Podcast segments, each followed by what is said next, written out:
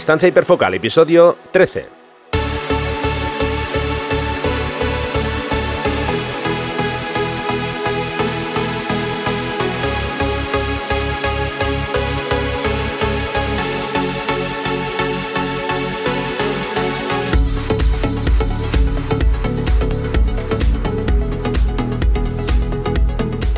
Hola, ¿qué tal? ¿Cómo estamos? ¿Cómo va todo? Bienvenidos a un nuevo episodio de Distancia Hiperfocal, el podcast de fotografía de paisaje y viajes. Soy Rafael Usta, fotógrafo especializado en fotografía de paisaje y un día más tengo conmigo a Sandra Vallaure, fotógrafa, viajera y responsable del podcast Destinos y Faca. Hola Sandra, ¿qué tal? ¿Cómo va todo? Hola Rafa, pues nada, aquí todo estupendamente. Genial. Bueno, vamos a ir poco a poco entrando en materia. Hoy os vamos a dar algunos consejos para viajar con equipo fotográfico y vamos a conocer también, como no, a un nuevo fotógrafo que nos va a traer Sandra. Pero antes de empezar, quiero recordaros una vez más que tenéis plazas disponibles. En este caso, voy a centrarme en el taller Costa de Asturias que voy a impartir los días 5, 6 y 7 de octubre. Si os apetece acompañarme y pasar un fin de semana practicando fotografía de paisaje de sol a sol, podéis consultar toda la información en rafairusta.com barra taller Asturias. Repito, rafairusta.com barra taller Asturias.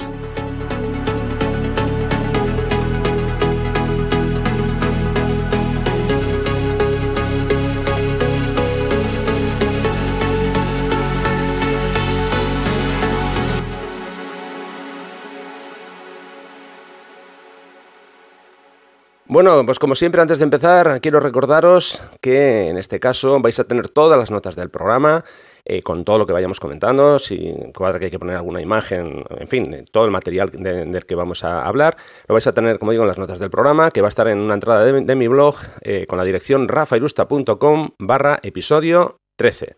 Repito, rafairusta.com barra episodio 13. Y vamos a ir ya poco a poco entrando en el tema de hoy, que vamos, vamos a intentar dar unos, unos consejos para viajar con equipo fotográfico. Yo no sé, Sandra, si a ti te pasa como a mí, pero yo siempre que tengo programado un viaje, eh, siempre entro en modo estrés, en grado, elevado, porque, a ver, hay una cosa eh, que a mí por lo menos me, agobia mucho, ¿no? Y es el tema de, entre comillas, la normativa. Y digo esto porque, claro, la normativa depende mucho de la persona eh, que te toca en el mostrador o en el control. Mm, sí que es, cierto que las compañías ponen una serie de, normas que teóricamente hay que cumplirlas, pero ya digo, es que luego eso es todo muy, muy relativo, ¿no? Y aparte nosotros cuando viajamos con equipo, pues en la mayoría de los casos el equipo suele pesar bastante más del peso, entre comillas, permitido por las compañías. Digo lo de entre comillas porque es que luego ves eh, unas cosas de bolsas enormes, en fin. Entonces no sé si a ti te pasa algo parecido. Hombre, algo parecido, no entro en grado eh, en, extremo como, como entras tú, pero sí que es verdad que mm, a veces me estreso un poquito, sobre todo dependiendo del destino al que vaya, porque bueno, pues ha habido veces que mm, he tenido que coger aviones muy pequeños o incluso avionetas donde la limitación del equipaje de mano es muy, muy, muy pequeña, o sea, vamos, eh, te dejan llevar la mitad de la mitad de lo que te deja llevar cualquier low cost. Y claro, mm, yo tengo un equipo, como ya he contado muchas veces aquí en el podcast, relativamente pequeño y relativamente ligero, pero eso no significa que al final pues me junte como con 4 kilos fácilmente, eso, sin, eso quitando cualquier otra cosa de primera necesidad que lleve en, la mochila. Entonces sí que es verdad que como tú bien dices, pues aunque las normas de las compañías aéreas están escritas, luego cuando te encuentras con em, X personas de seguridad o policías nacionales o lo que sea, pues al final la norma la hace cada uno a su gusto. Y bueno, pues ha habido veces que me han hecho eh, incluso, no sé, encender la cámara y enseñar las fotos que había hecho. Eso, por ejemplo, en Alemania. O sea, quiero decir que no hace falta irse a Zimbabue para que te pasen ese tipo de cosas, ¿no? Eh, o sea que, bueno, no sé. Es verdad que es un poco. Hay que estar un poco preparado para, para cualquier cosa, con lo cual te entiendo. No, no llego a, tu, a tus extremos, pero te entiendo. La verdad, ya digo, yo me pongo bastante, bastante eh, cardíaco. Bueno, eh, vamos a empezar con algunos de los consejos. Y, por ejemplo, a ver, yo cuando, cuando viajo en avión eh, hay una serie de cosas que esas siempre van conmigo, no las facturo nunca. Nunca, cuando digo nunca es nunca. Obviamente, cámara y objetivos, las tarjetas de memoria, eh, las baterías, el cargador a veces sí que lo llevo conmigo, en, otras ocasiones va, facturado, ¿no? Pero si no es demasiado grande, sí que me gusta llevarlo conmigo. Luego voy a explicar por qué mm, llevo todo esto siempre conmigo. ¿eh? Eh, discos duros, si tengo, para el caso de que tenga que hacer copia de seguridad. Y bueno, por supuesto, el ordenador portátil, claro. claro.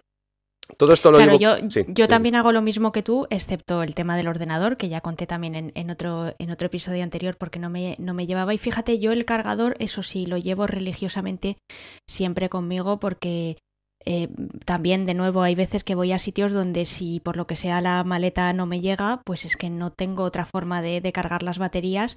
Claro, en mi caso con una cámara sin espejo las baterías me duran infinitamente menos que a ti y hay veces donde estoy en sitios que, que no puedo comprar material de repuesto porque, bueno, pues son países donde el ser fotógrafo es casi una, una profesión de lujo. Sí, sí, exactamente. Bueno, tú has comentado el, el, hecho de, en caso de que pierdan la maleta. Por eso yo llevo esto siempre conmigo y no lo facturo, obviamente, bueno, aparte de que es delicado, lógicamente, pero mi idea es muy clara, ¿no? Si pierden la maleta, eh, por lo menos que pueda hacer fotos, aunque no me pueda cambiar de ropa, pero que pueda, que pueda hacer fotos, porque a veces ya sabes que eh, a lo mejor te pierden la maleta y te la envían tres o cuatro días después al sitio en el que estés, en fin.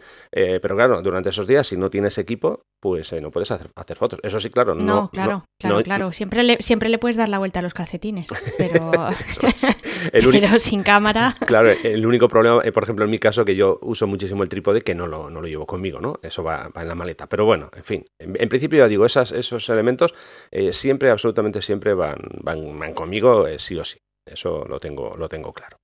Bueno, a la hora de qué equipo llevo conmigo. Bueno, esto es una, pregunta muy recurrente que me suelen hacer eh, eh, alumnos en, los talleres, hay gente que me, envía correos y demás. Claro, aquí no hay una norma fija, porque todo va a depender del tipo de viaje que hagas. No es lo mismo que te vayas a hacer un viaje, mm, no sé, a Alaska a fotografiar osos, que hacer un viaje de, paisaje, por ejemplo, en, Islandia. ¿no? Todo depende del tipo de, fotografía que, vayas a hacer. Eh, yo intento no llevar todo, Así como cuando salgo por aquí, ya sabes que yo soy el de por sí, me para por sí, por si acaso, ¿no? Pero cuando voy lejos, no. Intento llevar eh, más o menos lo que yo creo que voy a, que voy a utilizar.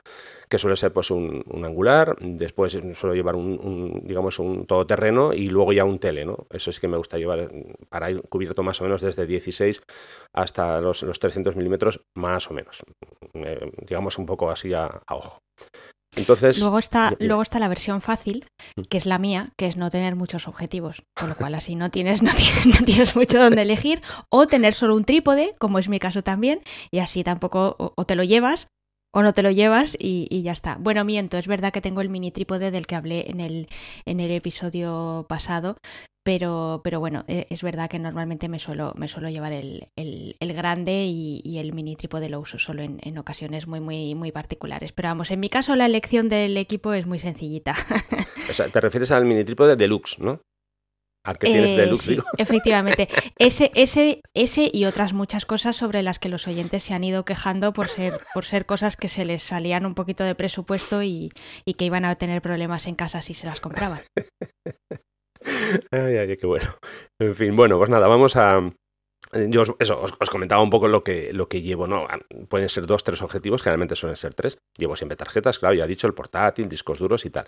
Y hay una cosa que, a ver, eh, para los aficionados, obviamente yo entiendo que esto no es, no es fácil ni sería lo habitual, ¿no? Pero yo sí que recomiendo en la medida de que, de que, puedas, pues que un amigo te deje, aunque yo no soy partidario de, prestar las cámaras, pero bueno, a mí siempre me gusta llevar dos cuerpos. Por, mm, en mi caso concreto ya me ha pasado además, eh, ya os conté eh, que en el viaje a Islandia, por ejemplo, mi cámara, pues los cuatro, tres, cuatro últimos días no, no la pude usar porque tenía una mancha de, de, aceite en el sensor. Entonces, lo de llevar solo una cámara, yo lo veo, lo veo un riesgo demasiado elevado. Eh, ya digo, todo el mundo no, se puede permitir el, llevar dos cámaras, pero si, si puedes, si es posible, yo sí que, sí que lo recomiendo. Porque, bueno, la electrónica es lo que es. Dependiendo también a qué zonas vayas, a lo mejor si, si te vas a una zona con eso con condiciones muy, muy extremas, pues ya digo, es más fácil que falle, ¿no? Pero yo es algo que eh, si, si puedes, sea, si puede la gente que, vaya, sobre todo típico viaje que dices, bueno, llevo un montón de, años ahorrando, este va a ser un poco el viaje de mi vida, ¿no? Claro, vas con una cámara, te falla, imagínate, al primero, al segundo día, ¿y qué haces? pues de, No, nada, te echas a llorar. Claro. O te echas a llorar o si puedes te compras una nueva si estás en un sitio donde, donde puedes hacerlo. Em, una preguntita, Rafa. Sí, Cuando eh, te llevas los dos cuerpos, eh, ¿llevas los dos contigo en el equipaje de mano o facturas uno? No, no, no. Yo, yo es que equipo electrónico no, yo no facturo nunca. Yo siempre me lo llevo conmigo. Vale, o sea que llevas los dos cuerpos Sí, contigo. sí, sí, sí. vale, sí. vale, vale. Sí. Eh, bueno, sobre el tema de- del equipaje y las mochilas, luego yo os voy a contar las, las mochilas y las bolsas que yo, que yo utilizo, ¿no? Eh, eso lo, lo vamos a abordar después. A ver, lo que me gusta hacer con el equipo, bueno, esto creo que ya lo he com- comentado en alguna ocasión, no, no recuerdo, pero a, a mí me gusta poner et- etiquetas a todo el equipo, a la cámara, a, a los objetivos, eh, una etiqueta en la que aparece o bien mi teléfono o, o mi, mi dirección de correo o ambas cosas. A ver, ¿por qué hago esto? Bueno, pues porque en caso de que se pierda, si alguien lo encuentra y le apetece devolverlo, pues ahí tiene una forma de hacerlo. Alguien dirá. Y le "Ah, apetece devolverlo. Claro, no, claro, digo esto porque imagínate que alguien se encuentra, yo qué sé, se encuentra un- una mochila con equipo, una cámara, objetivos y tal, y a lo mejor dice, ay, mira, así, se me acaba de aparecer aquí una luz mm, misteriosa y, y- y me lo voy a quedar, ¿no? Pero bueno, pensando en que puede, puede darse el caso, que alguien eh, lo encuentre, pues bueno, yo por si acaso le, siempre le, le pongo una, una etiqueta.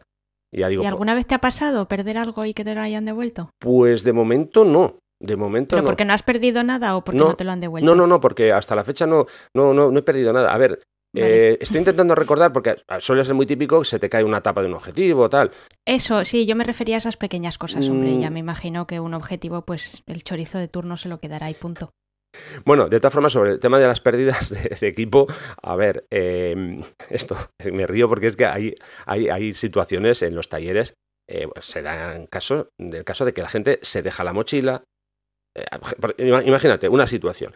Eh, vamos a un taller, eh, alguien saca de la mochila su cámara y pone un objetivo, monta el trípode, coloca el trípode, se pone a hacer fotos, tal, y entonces lleva su cámara colgada al cuello. Y bueno, ya nos vamos. Claro, ya nos vamos, pero la mochila se queda allí. Y eso, eso ha habido en varias, en, varias ocasiones. Bueno, y lo del trípode que se queda, eso ya ha sido ya un montón, un montón de veces. Y por ejemplo, mm, eh, sí que recuerdo eh, un viaje que hicimos a Río Tinto, a Irache se le olvidó un polarizador, lo, había sa- sacado, no recuerdo para qué, y lo dejó colocado en una roca. Y nada, pues estuvimos haciendo fotos, bueno, un- como una hora, un par de horas allí, y ya nos fuimos. Y cuando ya nos habíamos ido y estábamos ya, pues como, no sé, a 20, 30 kilómetros, de repente me dice, oye, que me acabo de dar cuenta que me he dejado el polarizador en, la última localización.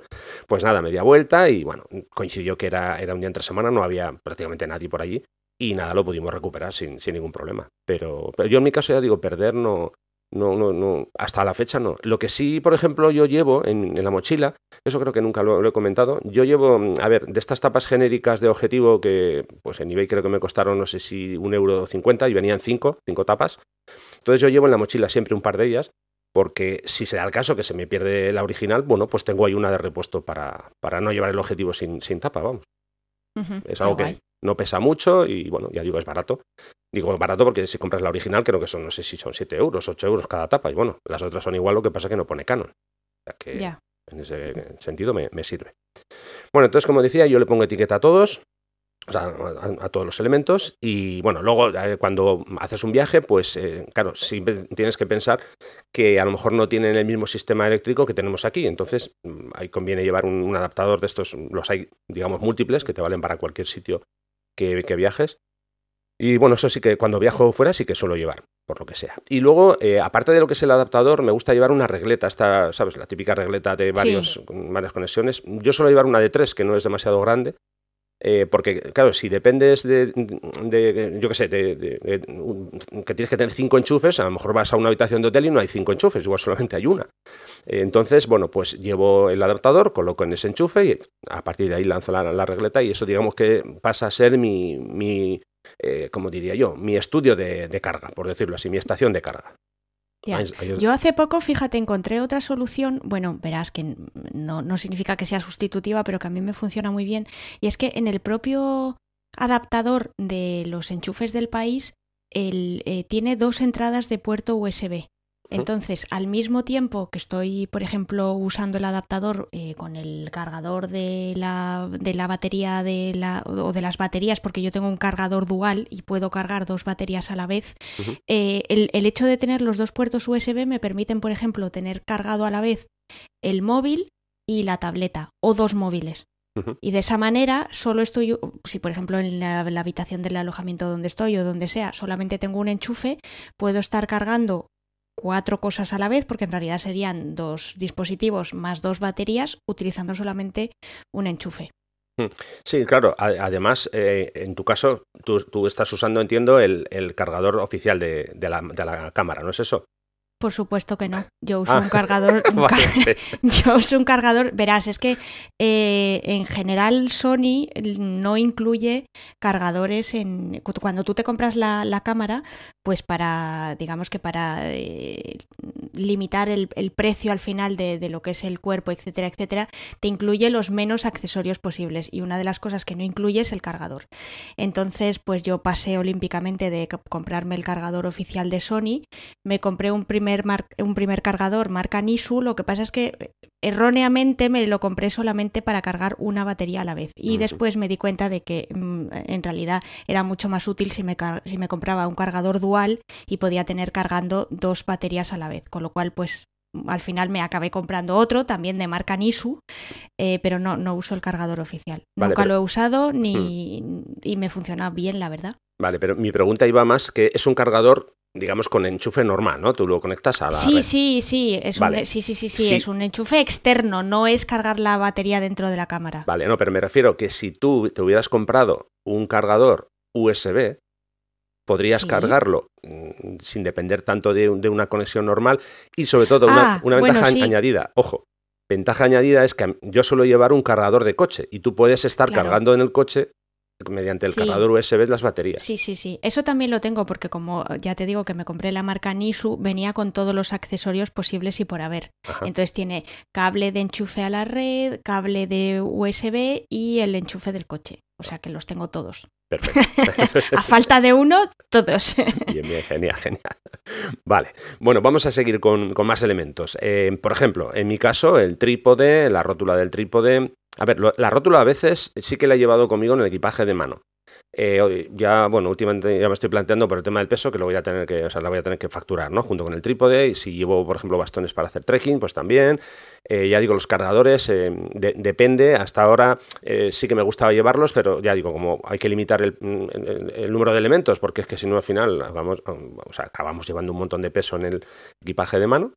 Pues nada, todo eso va metido dentro de la maleta todo lo que no tiene que ver con, la electrónica y lo que sí hago es intento pues eso, envolverlo entre la ropa y demás para que sufra los menos golpes posibles, porque creo que ya hemos visto todos algún vídeo por ahí de cómo, de cómo tratan las maletas, ¿no? El, equipaje en general, que se cae al suelo, en fin, lo tiran, eh, dan golpes, bueno, eso. Sí, yo, yo más que vídeo lo he visto en vivo y en directo, no he necesitado ningún vídeo y lo, he, y lo he visto en muchísimas, muchísimas, muchísimas ocasiones. Sí, la verdad que es, un, tema, un tema complejo. A ver, yo nunca he tenido que viajar con, más equipo, digamos, del que puedo llevar conmigo, ¿no?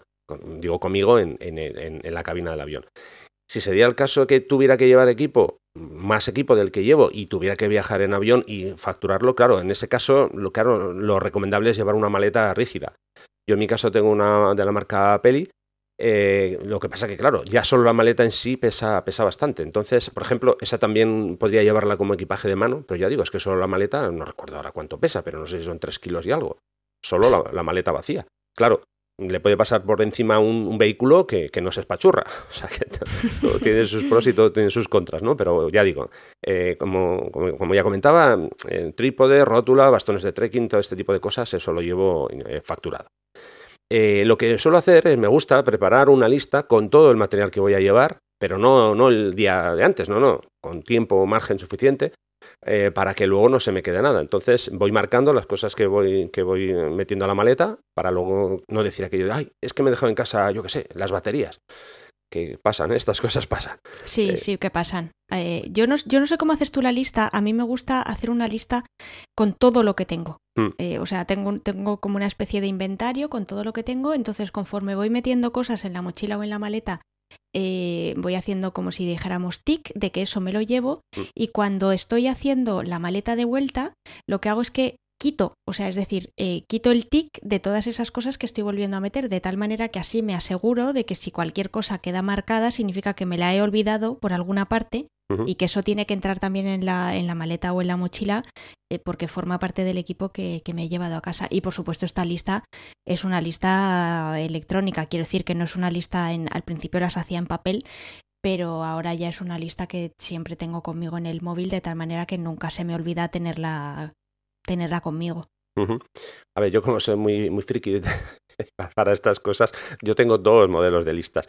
Uno es una aplicación que se llama Packing List eh, para el iPhone y luego eh, esa realmente al final la, me la compré, la tengo y tal, pero al final acabo usando la, que me resulta más, más sencilla, que es eh, Evernote. En Evernote tengo creada una lista y lo que hago, un poco como dices tú, yo tengo todo ahí. Cuando yo me compro algo nuevo, automáticamente lo pongo en esa lista. Así ya está añadido. Si, además lo tengo por categorías, ¿no? Pues eh, objetivos, eh, yo qué sé, accesorios. Entonces, que me compro un, yo qué sé, pues no sé, una tarjeta nueva, pues la, la, pongo en la lista. Y luego eso voy marcando desde Evernote, voy diciendo, a ver, venga, están todas las tarjetas y demás. Es una forma un poco de, de tenerlo todo, todo en orden. Y sobre todo, sobre todo eh, lo que también suelo hacer, bueno, a ver, eh, el tema de los, de los números de serie. Eh, yo no sé cómo, cómo controlas tú, si los tienes guardados en algún, en algún archivo. A ver, yo en mi caso, por ejemplo, mm, ya sabes que soy colaborador de Canon, pero bueno, al margen de eso, aunque no seas colaborador de Canon, si trabajas con, con Canon y eres miembro del CPS, tú ahí tienes un apartado donde puedes ir incluyendo todo el equipo. Da igual que sea objetivos, cámaras, accesorios. Entonces, si tiene número de serie, tú lo puedes poner ahí. De forma que si te pasa algo, te roban el equipo, o lo, pierdes la maleta o lo que sea, tú puedes entrar eh, vía web y ahí tienes el listado con, todos los números de serie de, los, del equipo que tienes. bueno, aparte de ese sistema, hay varias aplicaciones donde tú puedes poner eh, los números de serie y demás para, para tenerlo a mano. Hay una en concreto. Eh, yo sí, sí. Ay, perdona, no, que di, tu aplicación y ahora te cuento yo lo que hago con los números de serie. Perdóname que te interrumpa. No, no, no, tranquila. La que yo tengo se llama eh, My, My Year Bolt. Eh, mi inglés ya sabes que es un poquito de aquí del norte. Pero bueno, ya, ya voy a poner el enlace de la aplicación y bueno, tú, pues eso, ahí simplemente puedes introducir cualquier elemento que tengas, puedes hacer fotos y, demás y ahí te lo va guardando todo. Vale, pero tu inglés es del norte, pero, pero de, Liverpool, ¿no? O sea. Por supuesto, hombre. vale, vale. con, acento. vale, vale. Eh, estoy. Ah, aquí. A ver, espérate. Eh, sí, yo lo que uso es un. Perdonad que estaba aquí consultando la, la chuleta porque mm, de, repente cuando has empezado a mencionar eso me he quedado en blanco y digo, ostras, que ahora me va a preguntar Rafa dónde pongo yo mis, mis números de serie y no me acuerdo. He tenido que, que, consultar la chuleta. Es una página web que se llama Lenstag, L-E-N STAG. Luego ya dejaremos el, enlace también en las notas del episodio para que le podáis echar un vistazo. Y básicamente es un servicio online gratuito donde pues puedes añadir todo tu material fotográfico. Ahí viene, o sea, eso se añade a una base de datos y bueno, pues si te roban o lo que sea, pues tienes, vas a tu perfil, lo marcas como robado, se crea un perfil público pues para evitar su venta y, bueno, además también pues te sirve para como inventario, ¿no? Que es como lo uso, lo uso yo. Yo, aparte de esto, llevo eh, dentro de, Dropbox, tengo una carpeta donde introduzco todas las facturas del equipo que voy comprando. Si alguien un día me pide una factura, eh, imaginemos, yo que sé, que voy a, no sé, en un aeropuerto y me dicen, eh, factura de esto. Ah, pues un momento, abro el móvil, Dropbox, busco la factura en PDF y ya está, la tengo ahí disponible. Mm, bueno, a mí la verdad es que nunca me han pedido la factura de, de, nada, pero, pero sí, la verdad es que es, una buena idea por si acaso, no sé, se piensan que estás haciendo contrabando o algo. Que la verdad que tienes cara de contrabandista, o sea que haces bien en, llevártelo. Vaya, menos mal que te has dado cuenta. Bueno, vamos a, seguir avanzando. A ver, eh, un consejo que doy siempre, siempre, pero esto da igual, no es para um, cuando viajas a, um, a, a 5.000 kilómetros de, de, tu casa, no, no, aunque vayas a hacer un viaje a, a 25 kilómetros. Eh, si te compras un equipo nuevo, por favor úsalo antes, pruébalo antes. No vayas directamente con el equipo nuevo a un viaje o a una salida fotográfica sin haberlo probado antes. Eh, digo porque, claro, es que vas a llegar. Supongamos que vas a un viaje de una semana y te has comprado una cámara nueva y no sabes ni cómo funcionan los menús, eh, los botones, nada. ¿Qué te vas a estar de los siete días, cinco, mm, viendo cómo se programa la cámara, cómo se ajusta y demás? Eh, el viaje no es el momento de, ensayar con ese equipo nuevo. Tienes que, eso tienes que hacerlo antes en casa. Eh, probarlo, acostumbrarte al equipo y luego ya cuando más o menos le no, no digo que, domines perfectamente, pero hombre, por lo menos que te hagas, o sea, que, te resulte familiar. Eh, ya digo, menús, botones y demás. parece, una, parece una chorrada lo que, lo que está diciendo Rafa, pero de verdad no os podéis imaginar la cantidad de gente que lo hace. Es decir, que se compra algo nuevo por lo que sea, que de hecho además muchas veces el, ese nuevo lo que sea le llega cinco minutos antes de irse de viaje, con lo cual nunca le va a dar tiempo a probarlo antes en casa.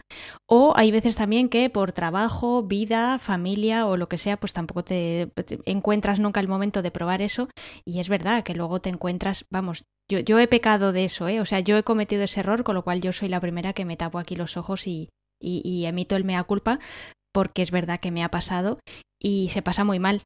O sea, se pasa muy mal porque al final te das cuenta de que no tienes ni puñetera idea de cómo se usa eso en concreto, o sea, llamadlo objetivo, cámara mm, o incluso trípode, yo que sé, lo que sea, y, se pasa mal porque estás viendo que se te está yendo la foto, se te está yendo el atardecer, estás ahí en plena hora azul y, los minutos pasan y te están saliendo unos churros de fotos porque no estás consiguiendo lo que, tú, lo que tú quieres y eso es por no haberlo probado antes. Entonces, a mí ya no me va a volver a pasar, pero vamos, os lo decimos para que, bueno, pues que no paséis ese mal rato que, a mí me, me ha tocado pasar alguna vez por, por mi culpa. Claro, a ver, cuando, cuando nos vamos de viaje, lo normal es que nuestra mayor preocupación sea disfrutar haciendo fotos, no que estemos pasándolo mal por lo que tú comentabas, ¿no? Que no sé cómo funciona esto, que no me está quedando bien. Entonces ya digo, mm, si vas a comprar algo, comprarlo con margen y que puedas probarlo, que, vamos, que, no te pille eh, eso de nuevo cuando llegas a, un, a un, destino. ¿De acuerdo? Mm. Bueno, si te parece, vamos a avanzar con algunos consejos, en este caso, mm, de, digamos que tienen que ver ya muy, de forma muy concreta con el, con el aeropuerto y, las situaciones que, se pueden vivir allí. Eh, Algunas de las situaciones, Rafa, porque en el aeropuerto te puede pasar, o sea, tú, tú sabes cuándo llegas, pero no sabes cuándo sales ni lo que pasa entre medias, con lo cual. Eso, eso, eso puede ser una, una, una, gran, una grandísima aventura ya eh, per se, ¿no? Bueno, a ver, a mí me gusta llegar con mucho margen aquí reconozco que llego mucho, mucho, mucho antes de la hora que tengo que, tengo que estar. Eh, porque, bueno, pues eh, creo que ya os he comentado que me gusta intentar controlar la situación lo mayor posible y, nunca sabes, yo que sé, a lo mejor en el traslado desde mi casa al aeropuerto hay un problema, hay, yo que sé, un corte de carretera, un problema con el coche. Bueno, pues yo siempre salgo con mucho margen y, llego allí, ya digo, me gusta llegar, vamos, con mucho, con mucho margen, ¿no? Porque nunca sabemos los imprevistos que vamos a tener. Eh, me suele gustar, si voy a un aeropuerto que no he estado nunca, pues me gusta investigar un poco, ¿no? Más o menos mm, hay eh, siempre en la red tenemos información de cómo son los aeropuertos. A lo mejor, yo qué sé, llegas a una terminal, tienes que irte a otra y me gusta calcular. A ver cuánto, cuánto se tarda más o menos, ¿no? Yo qué sé, se puede dar el caso que de una terminal a otra a lo mejor tengas 15 eh, minutos de desplazamiento. Bueno, pues todo eso me gusta, en la medida de lo que puedo, tenerlo, tenerlo controlado, ¿no? siempre llevo el teléfono cargado a tope, eso siempre. Y además me gusta llevar una batería externa. A ver, sí que es cierto que en los aeropuertos suele haber eh, puestos para, para, poder cargar tu móvil y tal, pero bueno, si llevo la batería me da más, más, más libertad. sí, depende, depende de los aeropuertos. Hay mm. algunos en los que todavía no.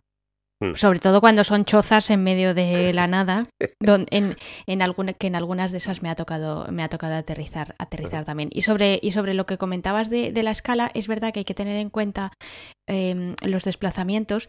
Y luego también hay que tener en cuenta que eso por desgracia internet no nos lo puede decir ni nosotros mismos lo, lo podemos anticipar también.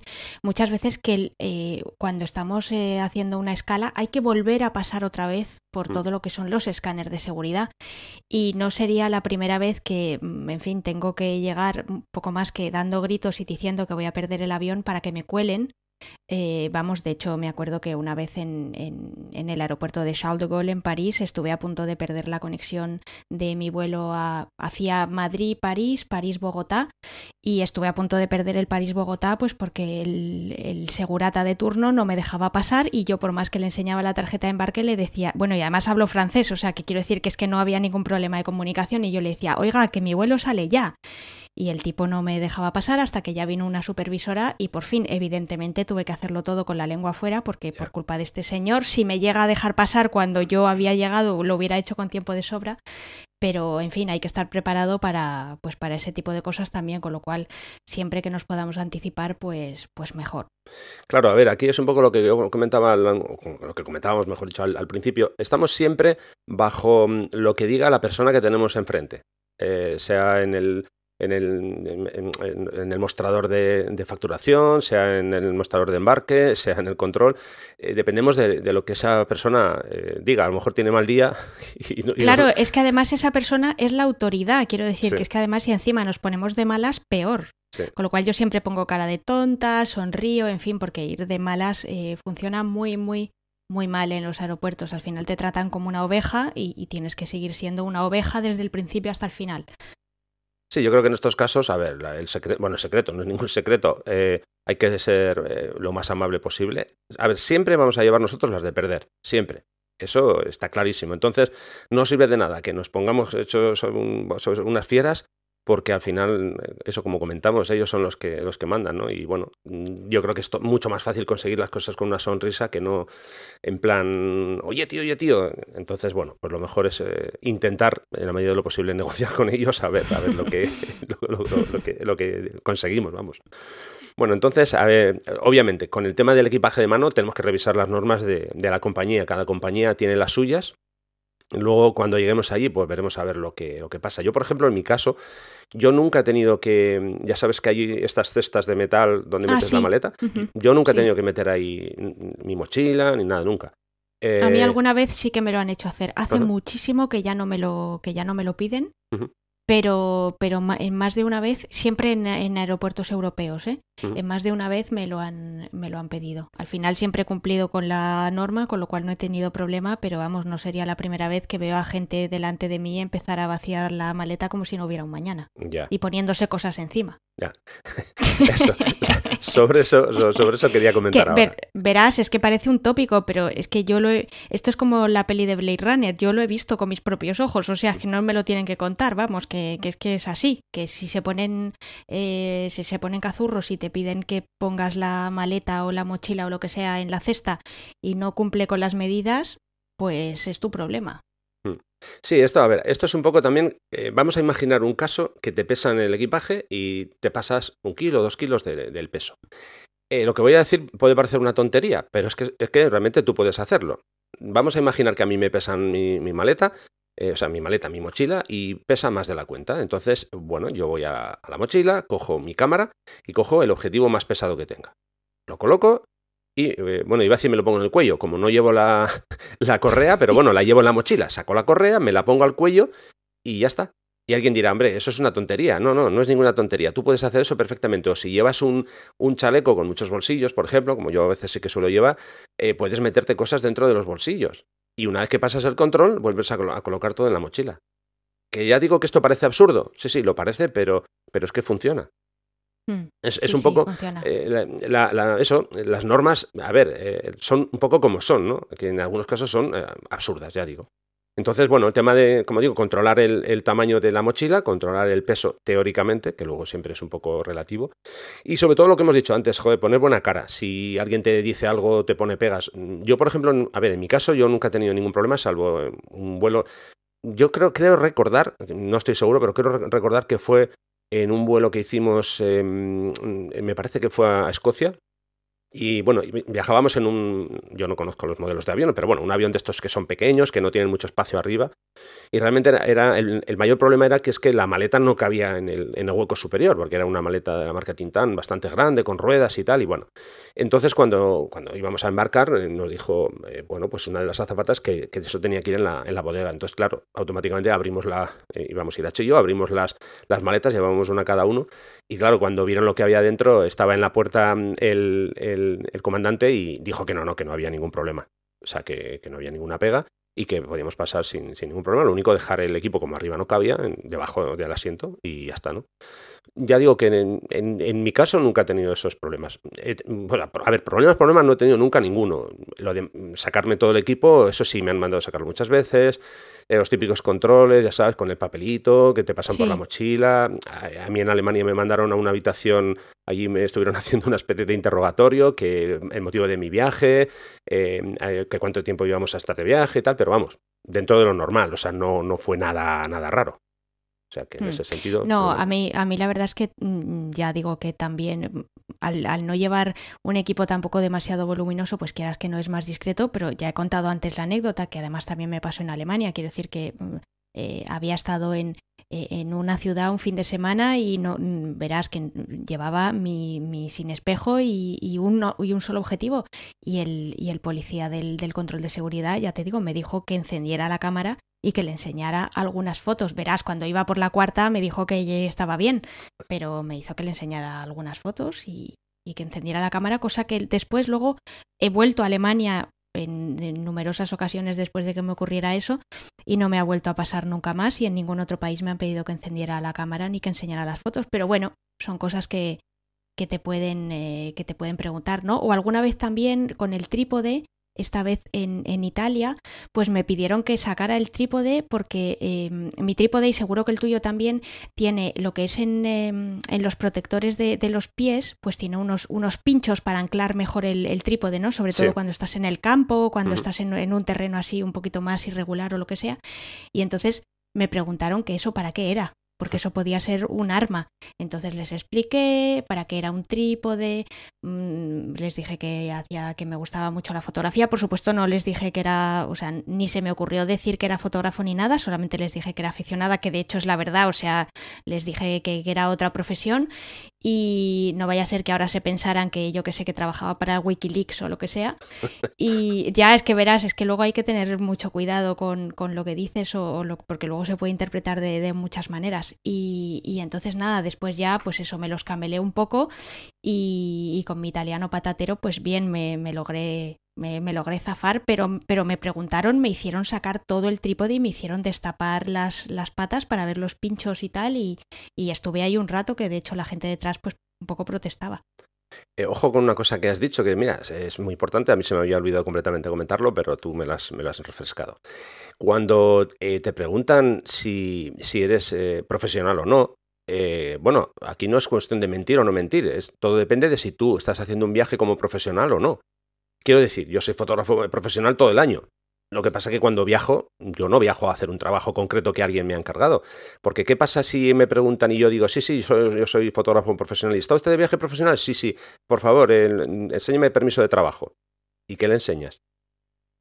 Claro. Esto claro, lo por eso es que hay que tener mucho cuidado con lo que dice uno. Claro, -huh. esto lo digo porque cuando vamos a imaginar que cuando nos vamos por ahí de, de, de, de safari fotográfico, de expedición fotográfica o de tour fotográfico, eh, cuidado con esto, que a la hora de, que alguien te pregunte eso, cuál es el motivo del, del viaje, ¿no?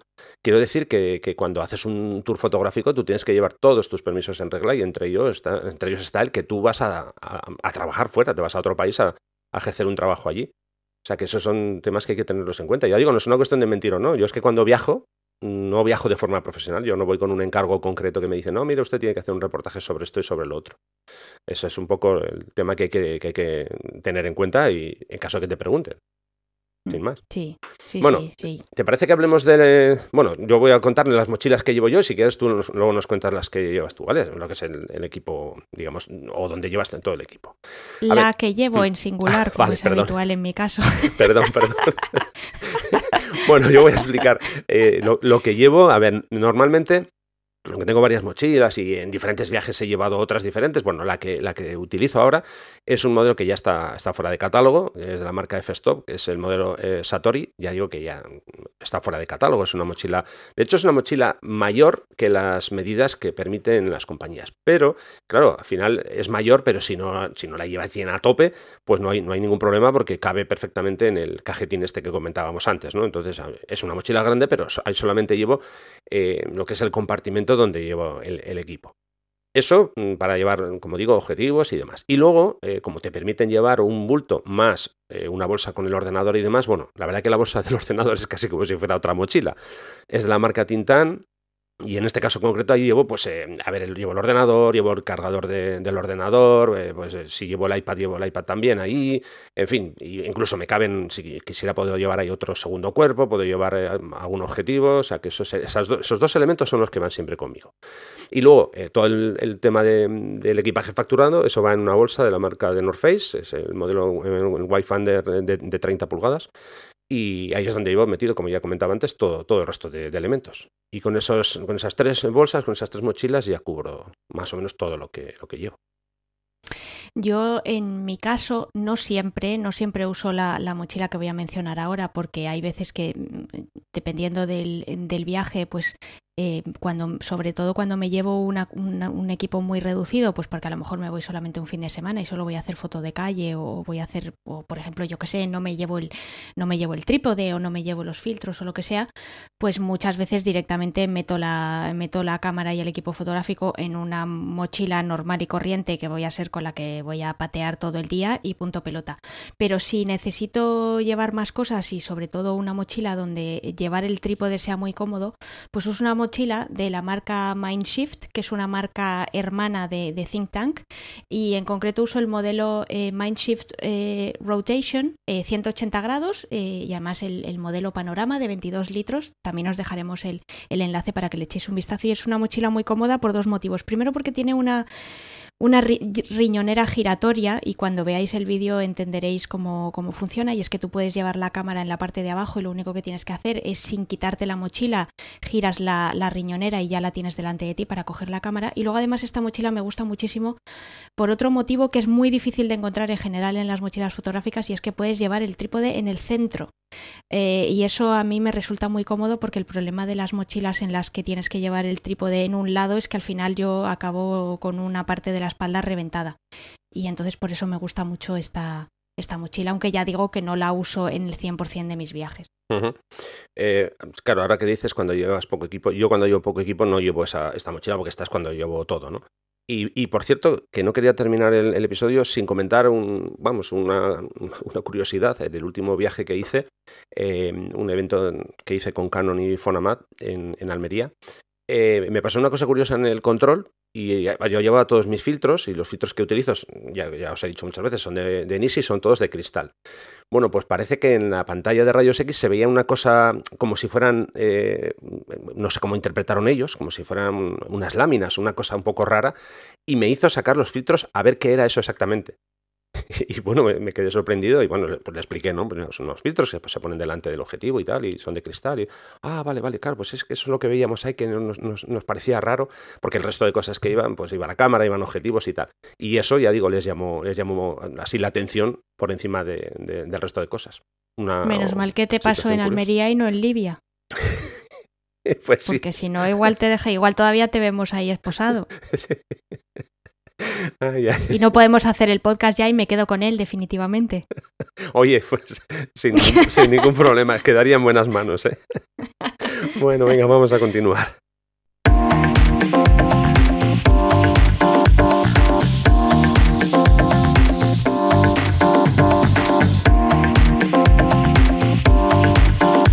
En Distancia Hiperfocal hablamos de viajes con Sandra Vallaure. Bueno, Sandra, pues venga, es tu turno. Vamos a ver a qué fotógrafo nos, vas a traer hoy y de, de qué nos vas a hablar. Bueno, pues hoy os traigo el nombre de un fotógrafo australiano que se llama Gabriel Scanu. Eh, tan solo tiene 22 años y bueno, pues ya ha trabajado con marcas de la talla de Samsung, Lexus, eh, Louis Vuitton, Disney o, Google, por ejemplo. ¿no? Eh, bueno, pues él cuenta que empezó a hacer fotos a, los 12 años usando la, reflex de su padre, pero la curiosidad es que hoy en día se dedica fundamentalmente a la fotografía aérea. Es verdad que muchas de las de las fotos que hace las hace con, drones, pero también hace fotos desde, desde avionetas y, desde helicópteros. Cuando os metáis en su perfil de Instagram, que es eh, pues la única red social en la que, en la que está, bueno, pues vais a ver un, tipo de fotografía, eh, no sé cómo decirla, muy, muy, muy onírica, ¿no? Que te hace, que te hace soñar y que te hace, eh, bueno, pues tener muchas ganas de, ir a los, a los sitios que, fotografía, ¿no? Su éxito o su, popularidad empezó pues porque, eh, bueno, pues sus primeras fotos con, drones fueron de, de los alrededores de Sydney, que es desde de donde es él. Y es que, bueno, pues eh, muy ni siquiera, ni siquiera en las, en las afueras, ¿no? Lo que es en, la propia ciudad de Sydney, pues hay una, hay una serie de, playas en, la costa a las que se puede acceder de forma muy, muy fácil, tanto en autobús como en, como en tranvía.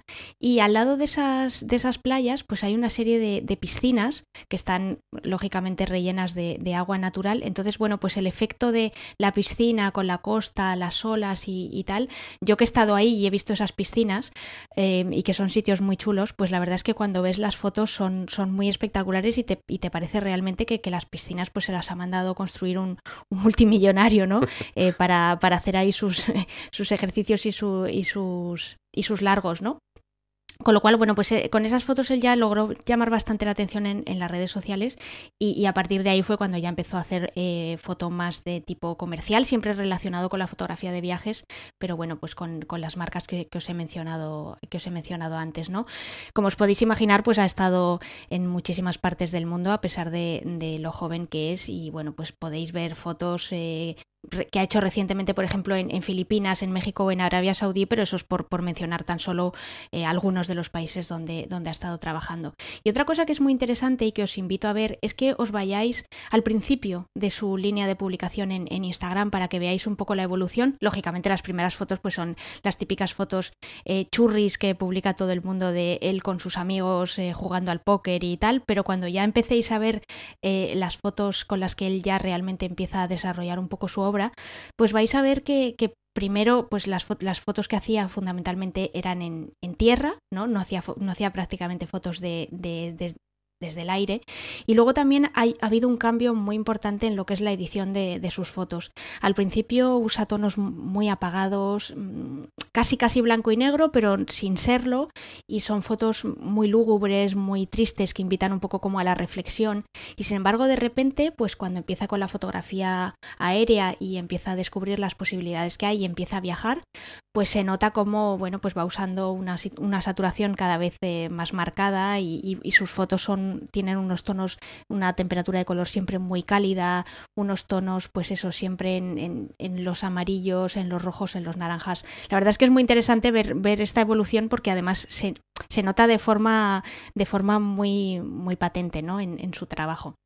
Y luego, pues la última eh, curiosidad que, os quería eh, contar, pues son los selfies que, él se hace. La verdad es que eh, es un, es un chico que tiene eh, que, es bastante atractivo, que tiene, bueno, pues dentro de, la, de lo joven que es además, pues eh, es bastante guapetón. Y entonces, bueno, pues le gusta hacerse selfies, no, no solo muchas veces de su cara, sino sobre todo de, sus piernas, que son los selfies que, más me gustan.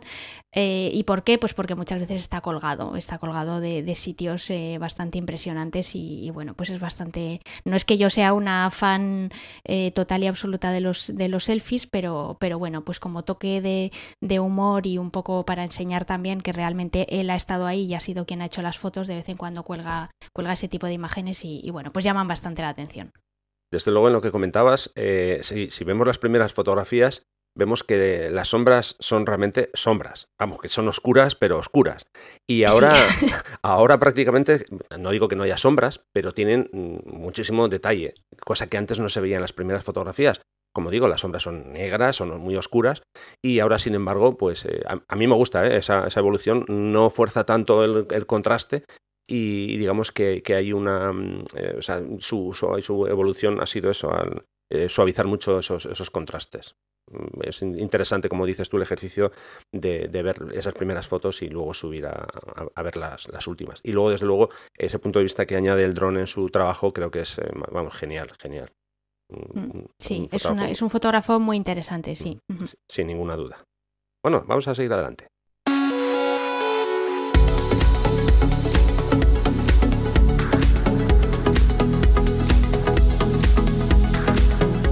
Que decía yo que vamos a seguir adelante, claro, porque es que estamos ya estamos en la recta final. Así que nada, una vez más, ya sé que soy un pesa con esto, pero es que se me pasa el tiempo volando. Estamos aquí hablando, hablando, hablando y se me pasa el tiempo que, que no me entero.